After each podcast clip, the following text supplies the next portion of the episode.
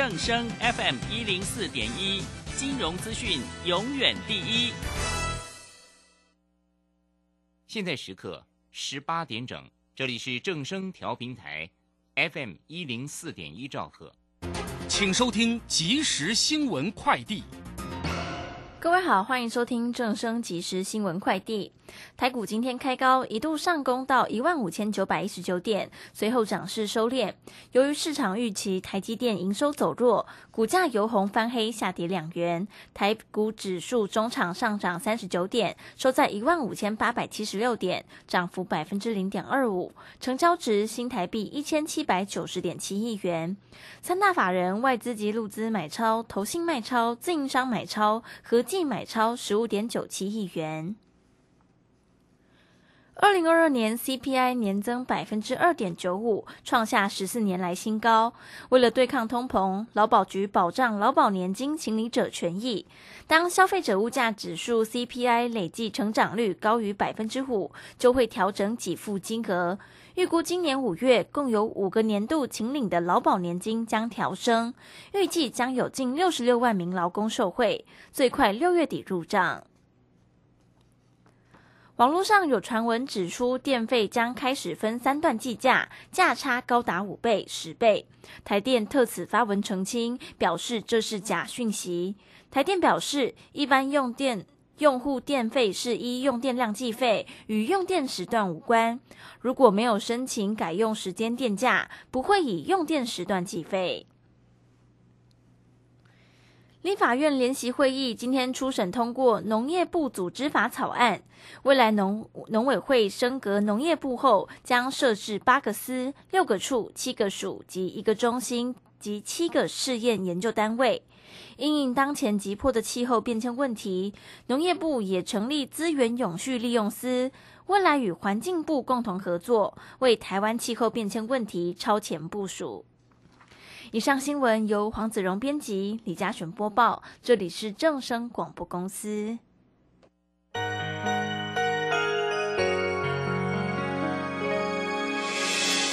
伤心的时候有我陪伴你，欢笑的时候与你同行，关心你的点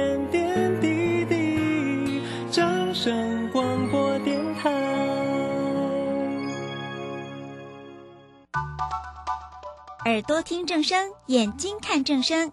我们有好听的广播节目，也有好看的影音资讯呢。现在就上 YouTube 订阅看正声，按赞分享，开启小铃铛，充实自我，了解趋势，财富自由行，让你幸福生活一定行。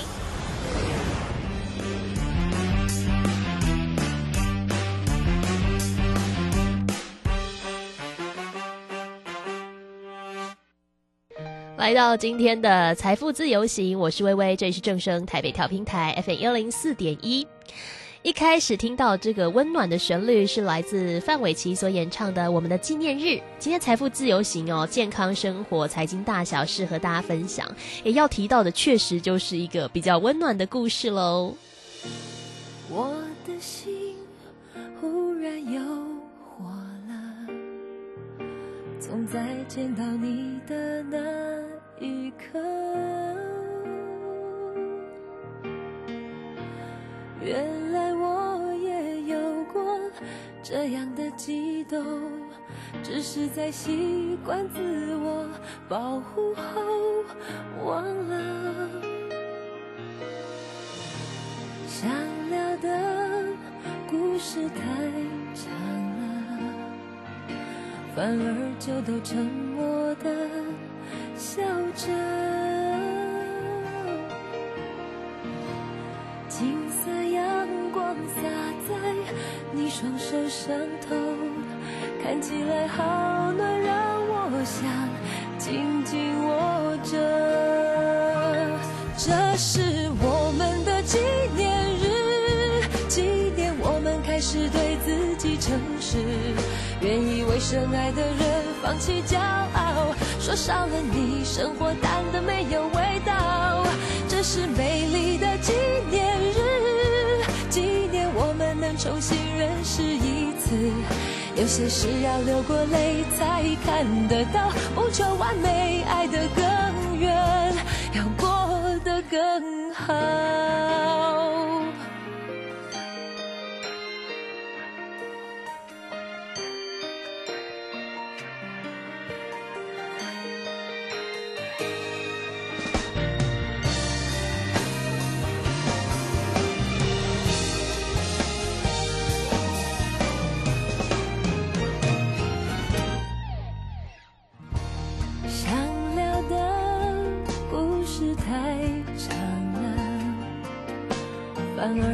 都沉默的笑着。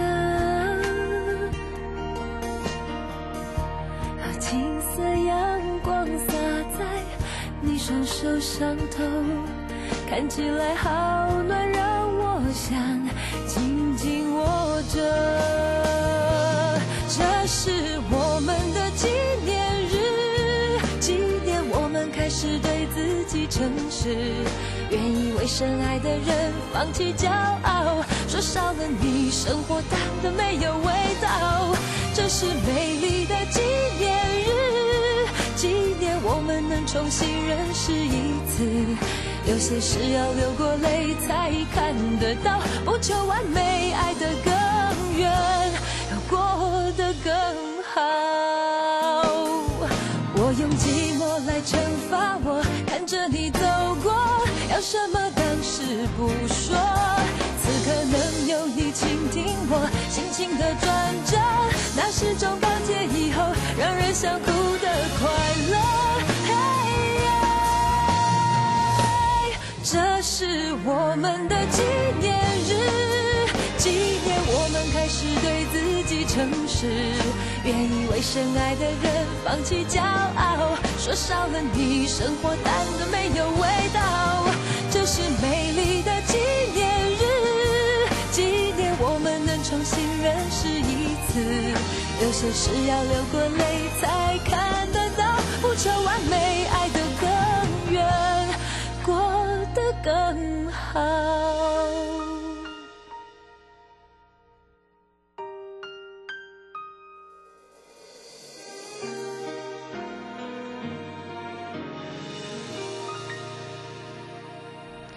来到今天的节目当中，我是微微。今天节目当中哦，呃，我觉得又要透过阅读来关心我们的生活，尤其是跟家人之间的关系。今天邀请到是宝瓶的编辑哦丁慧伟来到节目当中，慧伟你好，啊，微微好，各位听众好。邀请到慧伟哦，其实分享的这一本书叫做。我和我的失智妈妈，呃，其实大家听这个主题啊，就可以联想到，当然就是跟自己家人的相处，尤其是遇到自己的家人可能有些疾病，甚至是大家熟悉的这个失智症的困扰，其实生活会产生很大的巨变哦。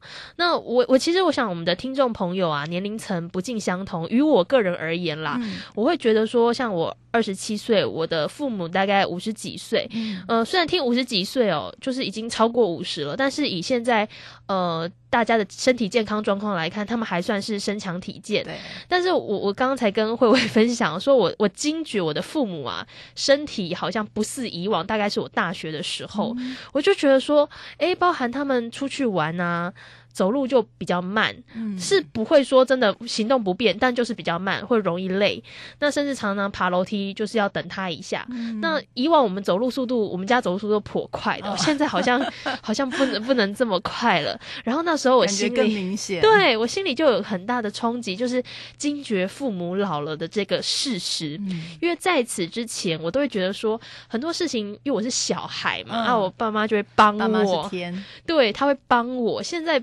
不一样了，父母会需要我们的帮助，对，不管是刚刚讲到说生活移动上面，或者是很多很多生活小细节，例如说他觉得这个字太小了，可以给他放大一点，或者是哦你这个影片跑太快，慢一点，那个眼睛花了，就是很多小地方你就会开始感受到那一点变化。虽然我是不至于因为这些变化就觉得很恐惧，但是我就觉得说哇，面对未来的跟家人的互动跟相处，可能要多多更多的关心跟。了解，那慧慧可不可以帮我们谈谈说，其实像这本书，它主要还是谈到跟失智症的母亲的这这一块对。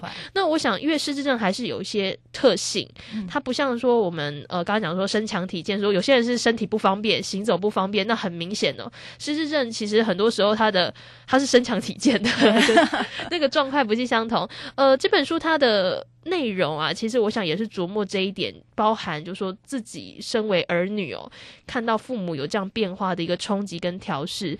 呃，这本书我觉得很有趣的地方是它的那个标，它下面那个叫书封吗？还是什么？嗯他写说我的妈妈渐渐的成了我的孩子，我就想到之前有一个广告，就是他也是讲那个照顾长者的，嗯就是好像我忘记是谁拍的，但他就是一开始是一个我们很熟悉的男明星在照顾个 baby，在一个嗯孩子，你想说哇，好温馨的广告，嗯就画面一转哦，原来那个是他爸爸。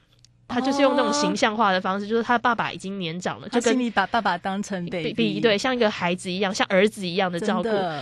我们能不能帮我们谈谈，像这本书，其实从作者的这个叙述的视角，有期待让大家去更应该说提前去体会到那种感觉吗？，对，其实我和我的失智妈妈，呃，主题是这个作者她这是女儿，她写陪伴失智妈妈、呃失智的母亲从轻度、中度到病情最后加重变成重度，嗯啊、直到过世的这个过程。呃，但是其实我觉得另外一个角度可以从长照这个观点来看，哦，失智是我们长照过程当中会遇到的呃病症之一。嗯但其实这本书，你可以看到他在长期照顾、陪伴妈妈的过程当中，嗯呃，和妈妈的互动嗯啊，还有呃，妈妈生病的妈妈她的需求，嗯你要怎么样去理解她？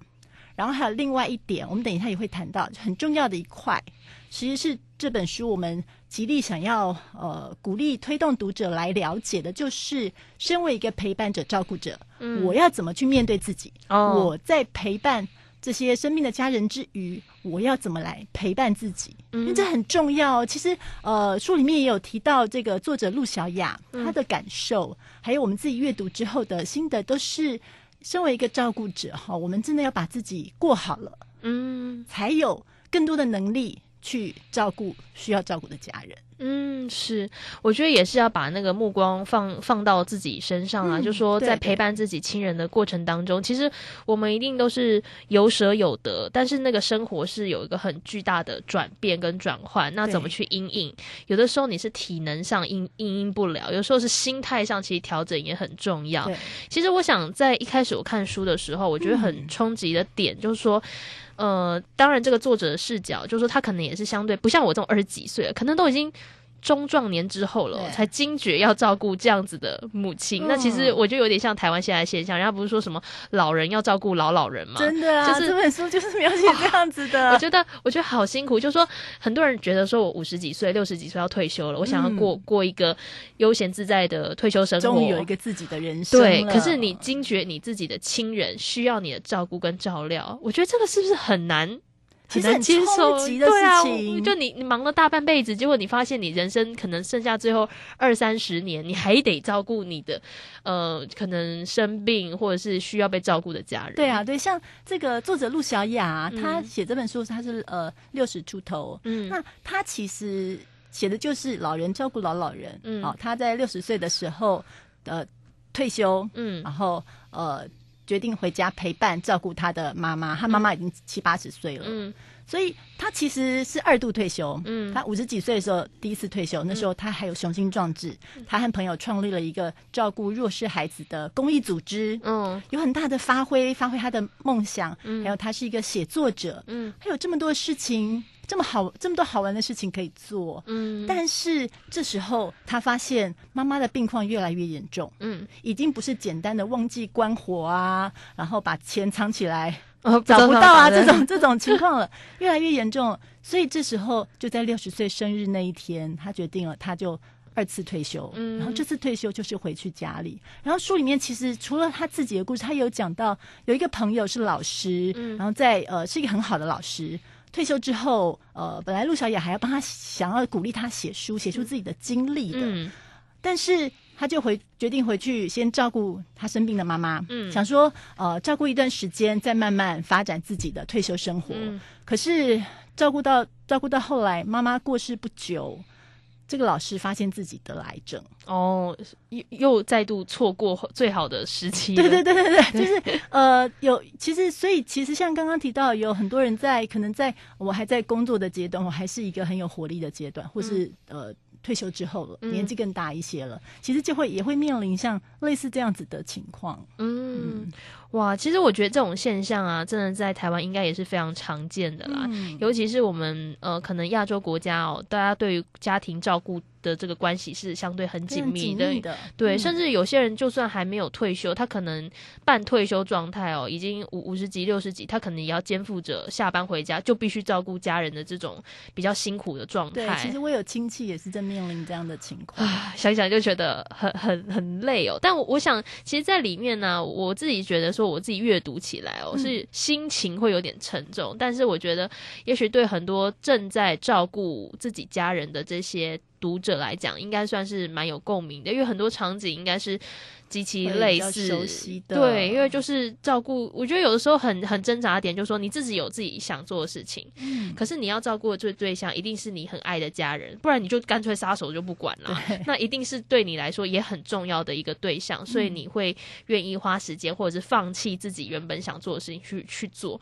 那我我还蛮好奇的，就说也请慧慧帮我们谈谈，就像刚刚讲到的，很多人都有自己的生活规划，嗯，可是，一遇到家人突然像刚刚讲到说生病了，得失智症了或者需要照顾了，那个转换好像都是迫不得已。可是心态要怎么调整呢？就反正其实我觉得我们理性都知道说，对啦，还是得我来啦。可是你知道要自己放下一些自己在乎的东西也很难。真的很难，所以。嗯这本书我们特别要推出来，我觉得很珍贵的地方就是，嗯呃，因为陆小雅她是几十年的编辑出身，嗯她是写作者，她文笔非常好，嗯，所以她能她是理性与感性哦，兼具的，理性和情感兼具的去，不但是描述这个过程、这个病况，更重要的是，他非常真实而且具体的说出了自己经历的这些挣扎，嗯这些害怕、这些不安、这些失落。因为一方面，他看着妈妈失智，慢慢的忘了自己。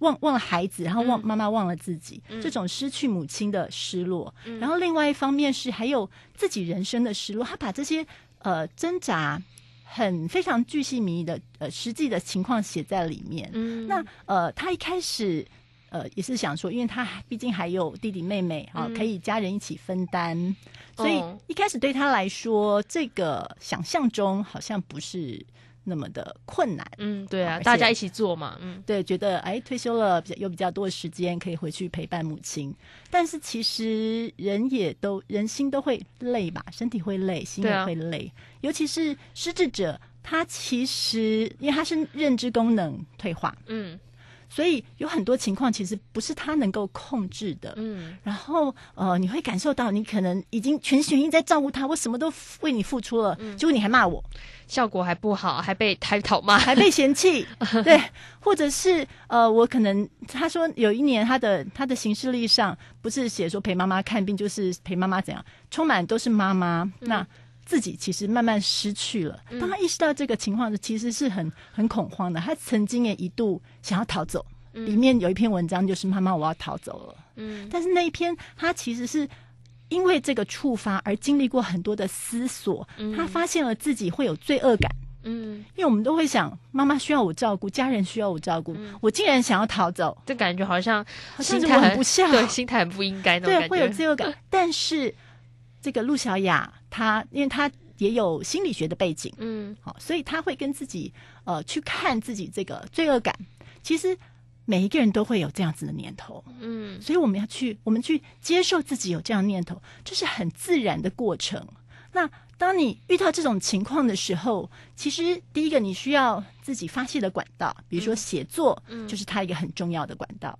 然后另外他也会上网啊，去寻找一些支持团体，嗯。同样是失智者照顾者的支持团体，或者是一些长照的支持，有一些伙伴的对话，你就会发现，让他发现啊，原来我的情况不只是我一个人，嗯不不，对，我我我不是自己一个人，嗯。等等的这些，或是阅读一些书籍，这对他来说其实都是给他一个很大的支持。他说，就像这种照顾的过程，就像过河一样。哦你渡过这个湍急的河流，中间你需要踩石头嘛？嗯那这些支持的团体啊、书籍，或者是自己呃喜欢的事情的管道，这种就像一个支持你过河的石头一样。嗯，哇，我觉得那个过程是很挣扎的，尤其像、嗯尤其像刚刚讲到说最后决定说啊，我就是来照顾我自己的父母亲，然后可能要放下自己原本可能熟悉的生活模式对，当然都都会有一些很巨大的变化，并且很多嗯事情是你做了才知道很困难。对，那我觉得像刚刚慧伟有提到一个重点哦，因为我们这次谈的是一个失智症的妈妈嘛，失智症的家人，我想。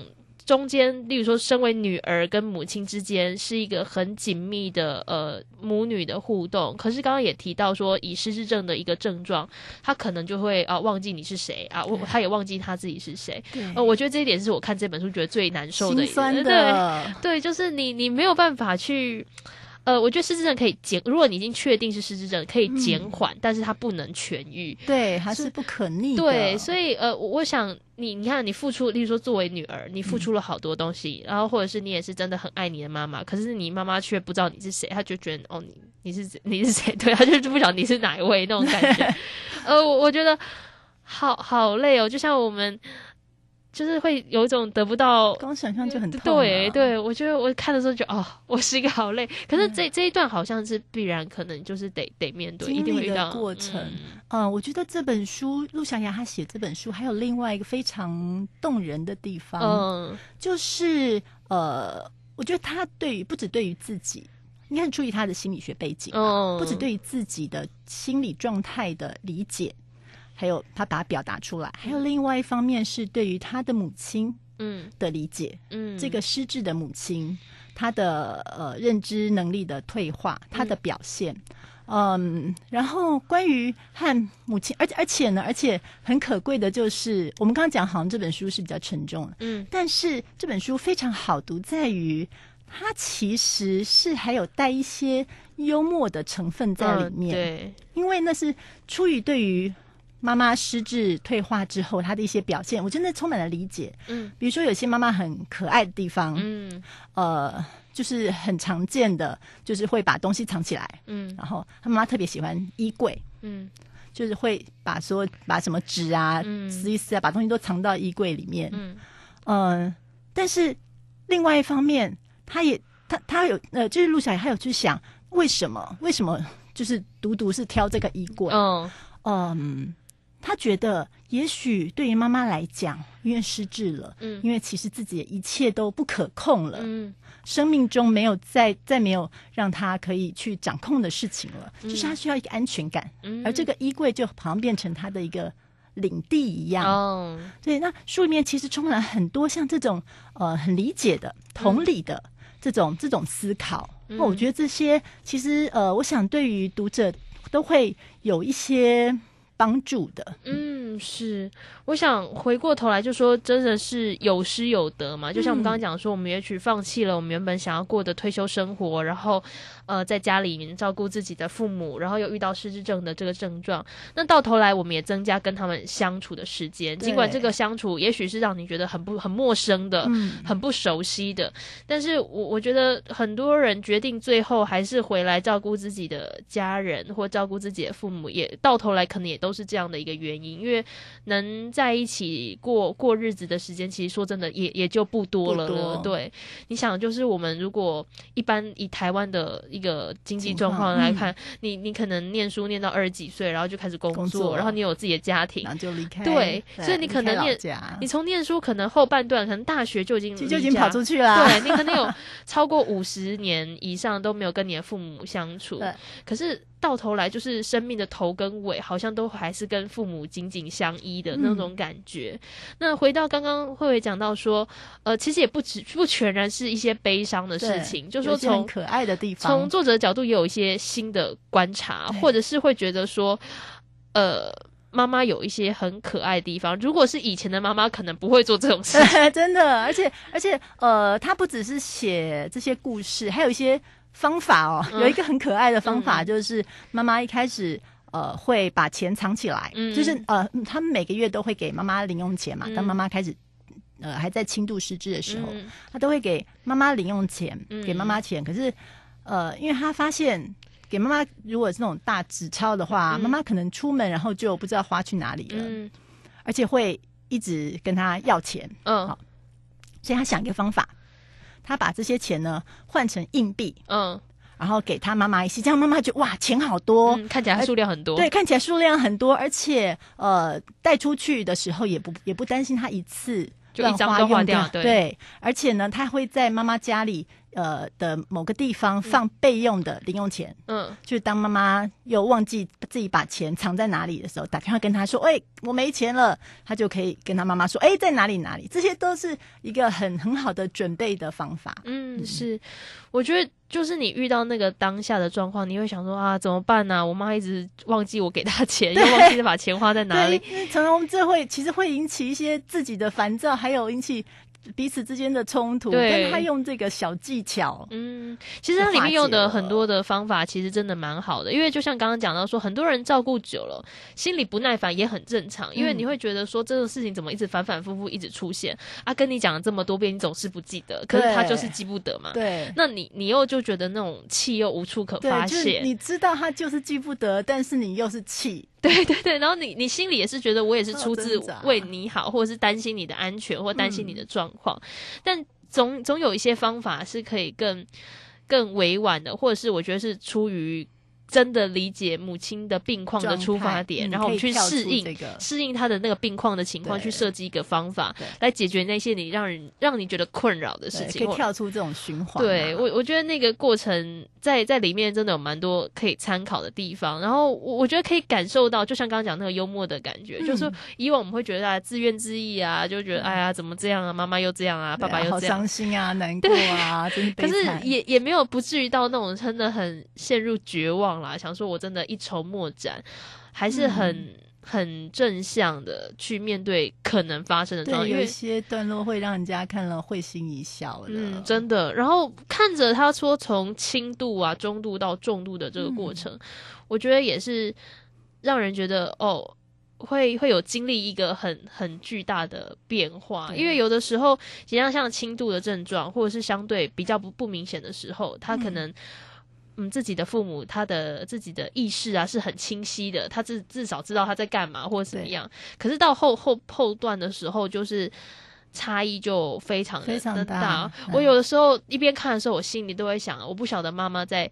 在想什么？因为我不晓得她有没有感受到说她自己有、有这么大的变化，因为我觉得那感觉有点像是哦，就像我以前走路可以走很快，结果嗯突然渐渐的我不太能走路了，然后我完全不能走路了，嗯然后到我必须坐轮椅了。我不晓得这样子的人会怎么去想，会不会觉得说啊，以前好像很好啊，结果现在我自己好像哪哪儿都不不不行了。然后嗯我就觉得天哪，这个时候就是不管是被照顾者或嗯照顾者本身的那个心情，都让人觉得很难熬。嗯，的确，其实刚刚讲到就是一个尊严的嗯，对，对，就是尊严的这个这个问题，就是呃，当我们慢渐渐失能的时候，嗯呃，当然我们如果我们有意识的话，就是认就是可以表达的话，那我们可以嗯表达，其实我们希望被尊重。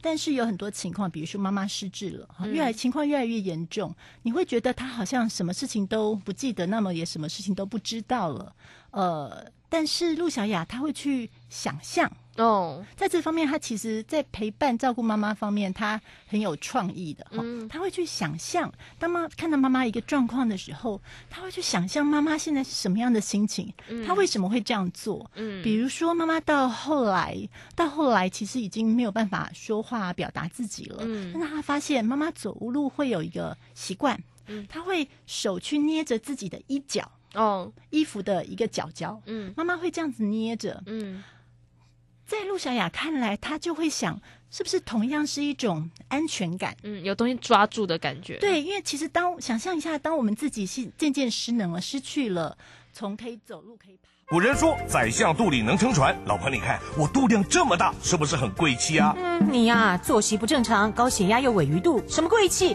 搞不好是代谢症候群。啊，腰围、血压、血糖超标，就是代谢症候群了。尤其是男性腰围在九十公分以上，女性八十公分以上就要多注意啦。可是我早就超过九十公分了耶！胖子回头金不换，从现在起就要吃的少盐少油，还有要运动。是老婆大人。以上广告由国民健康署提供。广播用听的不稀奇，用看的最接地气。正声广播公司打造全新影音平台，现在就上 YouTube 搜寻看正声，提供你在地的新闻报道、实用的健康资讯、多元的生活内容。耳朵听正声，眼睛看正声，记得按赞分享，还要打开小铃铛哦。正声 FM 一零四点一，金融资讯永远第一。金融曼哈顿由大华国际证券投资顾问股份有限公司分析师阮惠慈提供。一零二年经管投顾新字第零零五号。本节目与节目分析内容仅供参考，投资人应独立判断，自负投资风险。摆脱追高杀低的命运，掌握进出场的最佳时机。阮惠慈让你成为股市大赢家。金融曼哈顿。欢迎收听今天的金融曼哈顿，我是 Alan，在我身边的是台股天后阮慧慈老师。哎，大家好，老师。哎，礼拜五晚上开的非农就业指数啊，比预期的还要好。那但是当天刚好遇到耶稣受难日休市。那亚洲今天开盘表现都相当的不错诶，那老师你怎么看？就是之后的走势？对，你看最近的数字哈，尤其是在跟就业有关的数字哈，其他就是说呃，数字都比预期要应该说是来的优啦。这个优的意思是说，就是没有原来那么紧俏的感觉。所以话，之前大家其实在这一波的升息循环里面，那么之前这些原物料那些都早就已经下来了嘛。那所以的话，其实最后剩下的就是一个就业跟房市两个。因为像房市的话，像租金那一些，它会有递延的效应，它不会马上就反映出来哦。因为你合约都几个月一签嘛，这样子，对，所以它不会马上反映。然后，那还有加上就是就业哈，因为就业因为服务业很强，所以它的就业数字一直都是呃就业市场很紧俏。所以大家担心的就是说，那这样的话就会。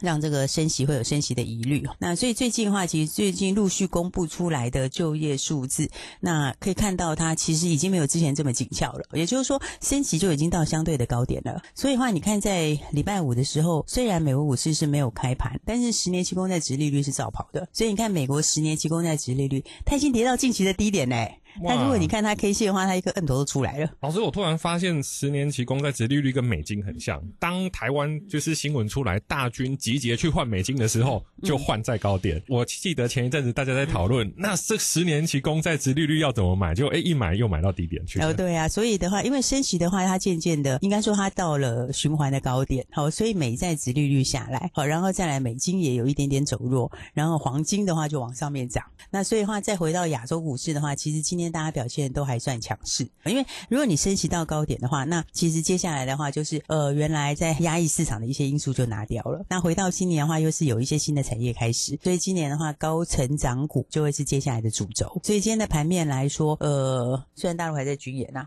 但我觉得大家也没有在管它，哎，应该是讲说，也不是不管它，大家就会看这个新闻，没错。可是。大家已经慢慢已经习惯了，就是一定会有一些动作嘛。对，像上次裴若曦来的时候，那时候动作更大。对，而且那个时候的话，市场还真的是大家观望好几天。